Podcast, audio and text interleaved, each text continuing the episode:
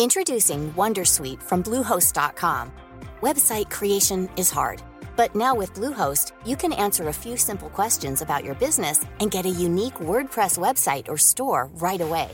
From there, you can customize your design, colors, and content. And Bluehost automatically helps you get found in search engines like Google and Bing. From step-by-step guidance to suggested plugins, Bluehost makes WordPress wonderful for everyone. Go to bluehost.com/wondersuite.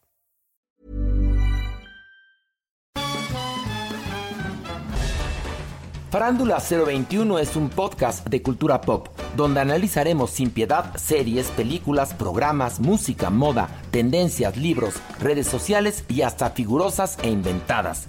Cada jueves un nuevo episodio, con Horacio Villalobos, Pilar Bolívar, Mauricio Valle, Maniwis, La Supermana, Alejandro Broff, Jeremy Cruz y Mario Lafontaine. Farándula 021, un podcast con periodistas, psiquiatras y vestidas. Te lo cuento, te lo cuento. Tu dosis diaria de noticias. Muy buenos días y feliz jueves. Y para que te mantengas informado, aquí te traemos tu dosis diaria de noticias. Así que vámonos con las notas. Los invasores rusos y el gobierno ucraniano acordaron el mayor intercambio de rehenes desde que empezó el conflicto. Las autoridades ucranianas anunciaron el más grande intercambio de prisioneros, lo que permitió que unos 144 de sus soldados regresaran a casa, incluyendo algunos que resistieron en la batalla del puerto de Mariupol hoy tomado por el enemigo. El trato se negoció en lo oscurito, y por ende se conocen pocos detalles. Lo cierto es que en palabras de Denis Pushilin, jefe de las fuerzas rusas en la región de Donetsk, tanto Ucrania como Rusia recibieron el mismo número de tropas intercambiadas. Mientras tanto en Madrid, desde la cumbre de la OTAN, Joe Biden llegó con todo a confirmar que efectivamente reforzarán sus posiciones en Europa del Este, especialmente en Lituania.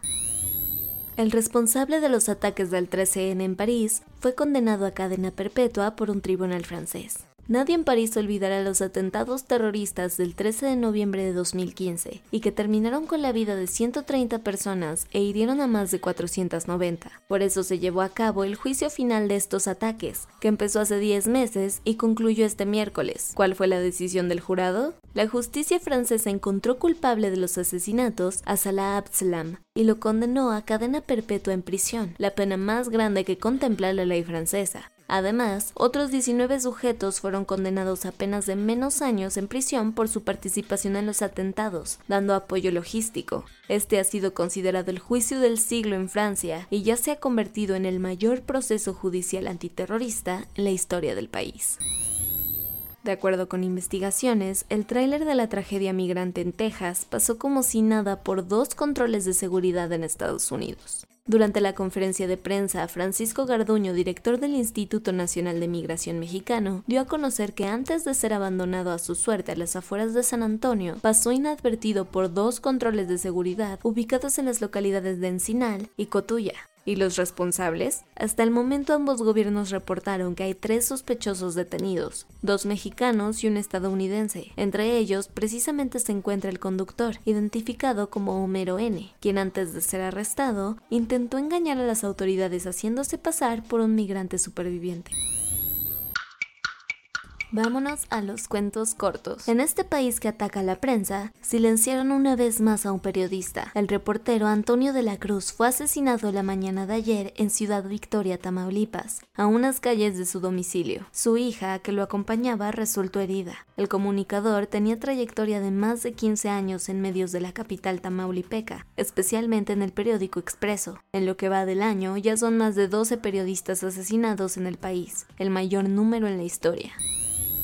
Al parecer, Alito Moreno no le avisó a sus compadres de Vapor México que tenía en mente lanzar su brillante propuesta de facilitar armas de alto calibre a las familias mexicanas. Y es que aparentemente esta iniciativa cayó como sorpresa a los dirigentes del PAN y el PRD, aliados políticos de los tricolores. Esto se sabe porque medios como Animal Político los buscaron para ver qué opinaban, y de entrada en el PAN hubo silencio por parte de Marco Cortés, y en el PRD Jesús Zambrano titubeó al principio para después asegurar que no estaban de acuerdo. Tras 20 años de ser acusado, por primera vez el cantante R. Kelly fue sentenciado a 30 años de prisión después de que en septiembre pasado un tribunal de Nueva York lo encontrara culpable por delitos relacionados a abuso sexual en contra de mujeres, niñas y niños. Además, entre los nueve cargos que tiene encima, se encuentran algunos relacionados a tráfico sexual y extorsión. Las tensiones religiosas en la India siguen escalando y puede que se conviertan en una bomba de tiempo que ni el primer ministro, Narendra Modi, pueda detener. Esta vez, el brutal asesinato de un sastre hindú de nombre Kanaya Lalteli a manos de presuntos atacantes musulmanes ha reavivado la ola de señalamientos y protestas entre feligreses. El crimen fue captado en video, donde se ve a la víctima haciendo su trabajo cotidiano cuando los dos sujetos le quitaron la vida. Los alcances de los cárteles de la droga mexicanos están rompiendo con las fronteras y perforando tristemente a más países latinoamericanos. Al menos en Chile, el subsecretario del Interior del gobierno de Gabriel Boric y responsable de la seguridad pública, Manuel Monsalve, alertó a la población que el cártel Jalisco Nueva Generación y el cártel de Sinaloa ya arribaron al país sudamericano. Según las autoridades, es claro que tienen el negocio y las rutas bien armadas, ya que han detectado barcos, vuelos y hasta laboratorios de estas organizaciones dentro del país.